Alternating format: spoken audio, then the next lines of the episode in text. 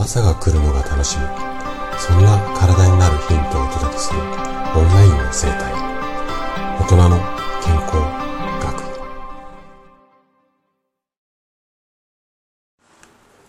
おはようございます。高田です。今日もね40歳からの簡単健康習慣。こちらのねシリーズをお届けしていくんですが今日は修行後あの仕事が始まって最初の10分。は単純作業をしよう。こんなテーマでお話をしていきます。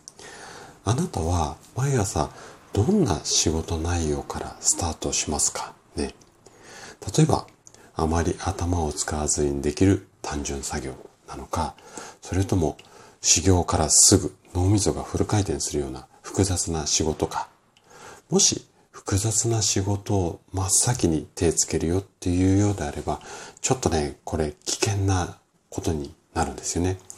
今日はその理由について詳しくお話をしていきます。ぜひね、最後まで楽しんで聞いていただけると嬉しいです。じゃあ、早速ここから本題に入っていきましょう。仕事をしながら上手に休む。これ、戦略的手抜きなんて言って言われたりするんですけども、この戦略的な手抜きをするには力の出しどころであったりだとか、あとは抜きどころ、ここを決めて、一日の中でこう、うまくね、配分する。これが大切になります。で、そんなうまい配分をするためには、まず仕事の優先順位、ここをつけていかなければいけないんですね。で、この優先順位の付け方が下手だとスタートが遅れたり、とりあえず発生したね、順番に着手をしたりして、想定外の、まあ、案件っていうか仕事で混乱したり、こう、バタバタしてしまって、時間と体力を浪費してしまうんですよね。で、もしね、あなたが現在、常にこうバタバタしていて、こう、うん、忙しい状態であれば、このね、優先順位の付け方が上手になるような自主トレ、これがおすすめなんですよね。例えば、毎日こうやることを書き出して、その重要度に点数をつけてください。まあ、 to do リストを出して、これに優先か後回しでいいか、こんな感じの順番をつけていただいて、で、これどういうふうに順番をつければいいのかっていうと、人、物、金、そして時間。いわゆるこう経営資源の4要素なんて言われたりするんですが、この人、今回のこのツードリストの1番目は人なのか物なのか金なのか。で、2番目は金なのか時間なのか。みたいな感じで、えっと、分解をして、それに点数をつけていく。で、例えばね、この仕事は人手がいるから2点だとか、特にツールはいらないから0点とか。経費はそこそこかかるから1点。締め切り間近から、締め切りが間近の仕事だから2点。みたいな感じで、0点から1点、2点ぐらいまでのシンプルなね、評価で計算をしてください。で、この得点の高いものほど重要度が高いっていうことがわかるので、これをパズルのように組み合わせていく。こんな風にやっていくこといいんじゃないのかなというふうに思います。で、このタスクにね、こう順番をつけたら、一日の中で、その、うん、配分っていうのかな。これをうまく、あの、塩梅をつけていかなきゃいけないんですが、この時ね、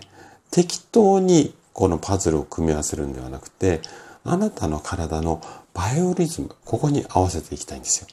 で、人間の集中力っていうのは、アドレナリンっていうホルモンの分泌リズムと同調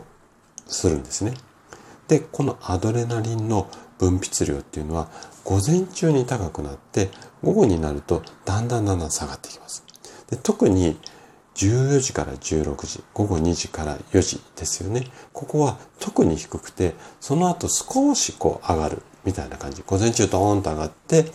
お昼過ぎ2時から4時ぐらいまで落ちて、その後ちょっとだけ上がるみたいなイメージなんですよ。なので、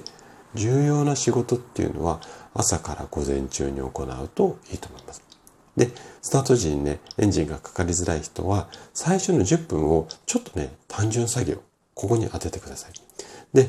手をね、動かしてくると脳みそがね、だんだん冴えてくるんです。これちょっと難しい言葉になるんですが、即座角っていうところがあるんですけども、これ手を動かすとこの即座角が刺激をされて、スイッチがね、入りやすくなります。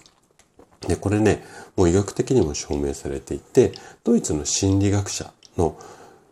クレベリンさんっていう方がいらっしゃるんですが、この方は、この即座角が刺激されることを作業興奮みたいに名付けています。で、この作業興奮っていうのは、ちょっとね、こうめんどくさい仕事をするときにも活用できるんですね。例えば企画書を書くのが面倒なら、とりあえずタイトル書く。だとか、あと気の重い電話かけるなら、受話器を上げて耳に当てる。みたいな感じで、先に行動してしまえば、意外なぐらいスムーズに本腰を入れるっていうことができます。で、朝の10日かりでぐずぐず時間が一掃できると、大幅なね、時間短縮ができて、結果、帰宅時間が早められて、休息をたっぷりできる。こんなような好循環に入っていくんですよね。で、この夕方以降についてなんですけども、この夕方以降もアドレナリンの分泌曲線を下がるままにしないでもらいたいんですよ。で、タスクの分配するときに自分だけで決められるものと決められないものっていうのがあって、決められないものの方が仕事って意外と多いと思います。で、例えば会議が長引いたり急な用事が入って予定外の出来事なんかもあるはずです。そんな時に夕方だから疲れた